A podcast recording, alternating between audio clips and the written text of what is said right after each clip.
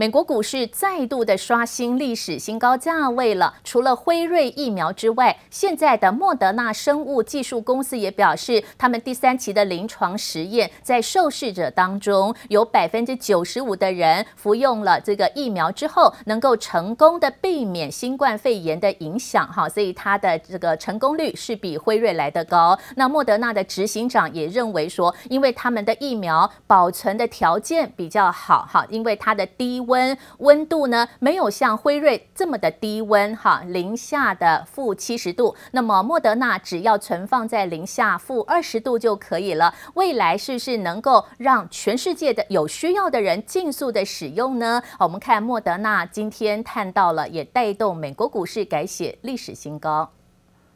The first agreement that we reached with the U.S. government was for an order of 100 million doses. So we anticipate to be able to ship up to 20 million of those 100 million before the end of the year.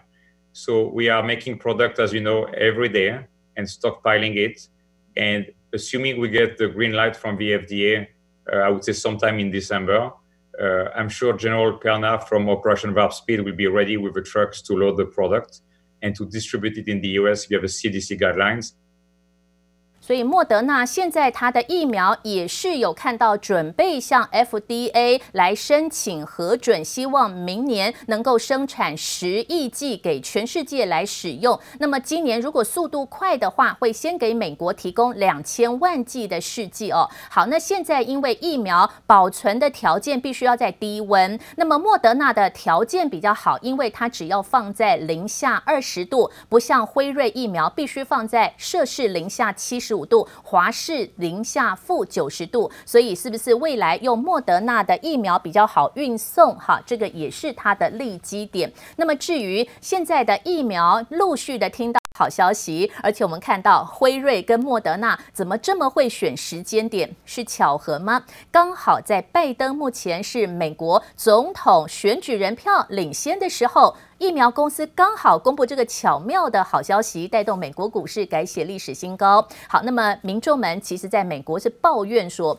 川普没有做好总统的责任，没有把美国防治疫情给做好，现在考验着拜登的智慧。拜登他就提到说，希望哈全美国三亿的人口都有免费的疫苗可以使用。美国准备两百五十亿的美元，好，让大家都有免费的疫苗。这两百五十亿的美元看起来不算很多，因为本来哦，今年新冠肺炎的影响，川普希望国会要通过两兆美元的纾困金，要给餐厅、给航空业、给很多的业者跟民众。为什么要花两兆美元？如果现在有疫苗的话，只要准备两百五十亿美元，就可以当让大家防堵新冠肺炎。所以拜登他现现在也再度的呼吁哦，呃，全美国继续会做好防疫的工作。那在此同时呢，我们来听看看他说美国现在疫苗怎么有分配的顺序呢？我们来听看看拜登怎么说。Right now, Congress should come together and pass a COVID relief package.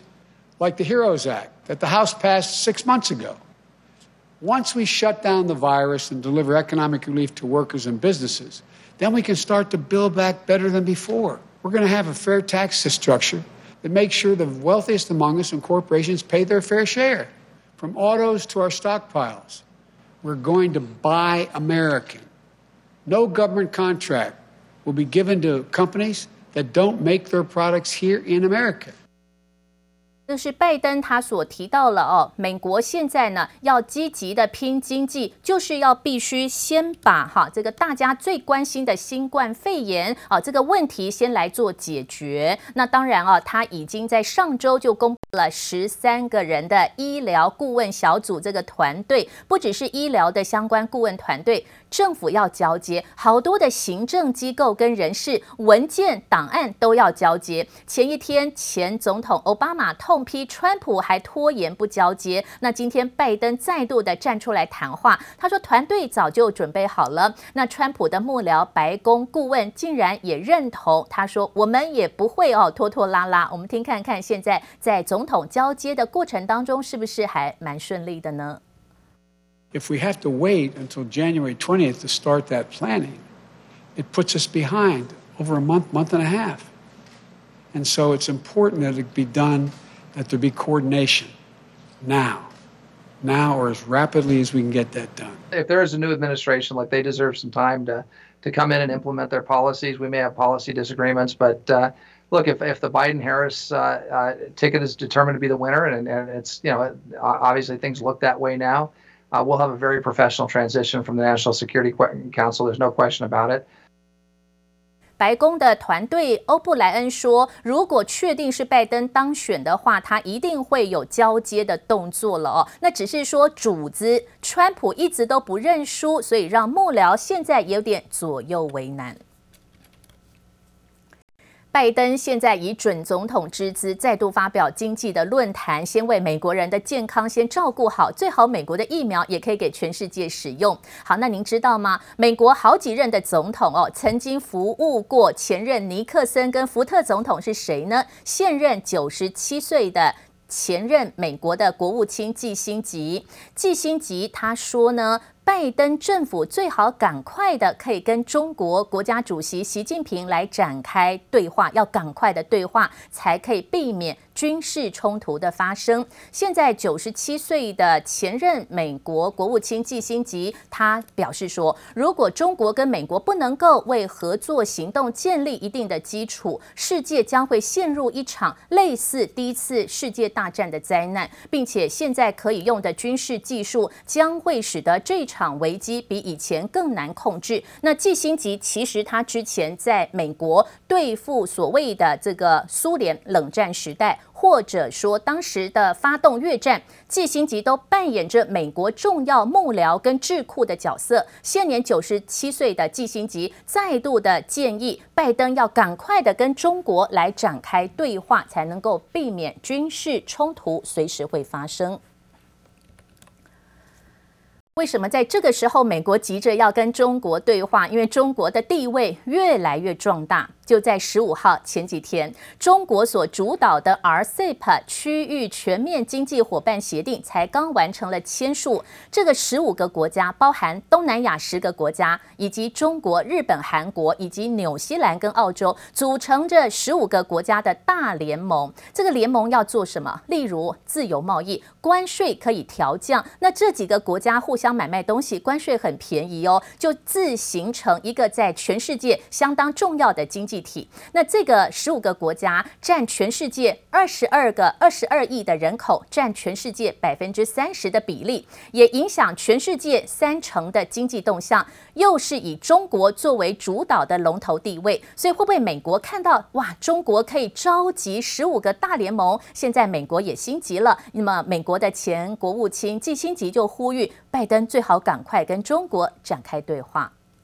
Toast to a successful visit for the Vice President and uh, the increase in cooperation and understanding that will help both our nations. 二零一二年，习近平以中国国家副主席身份访问美国，就是由前美国副总统拜登接待。当年美国积极和中国打好关系，一旦拜登上任，两人再度交手的关系却恐怕大不如前。This is a guy who is has doesn't have a democratic with a small d bone in his body.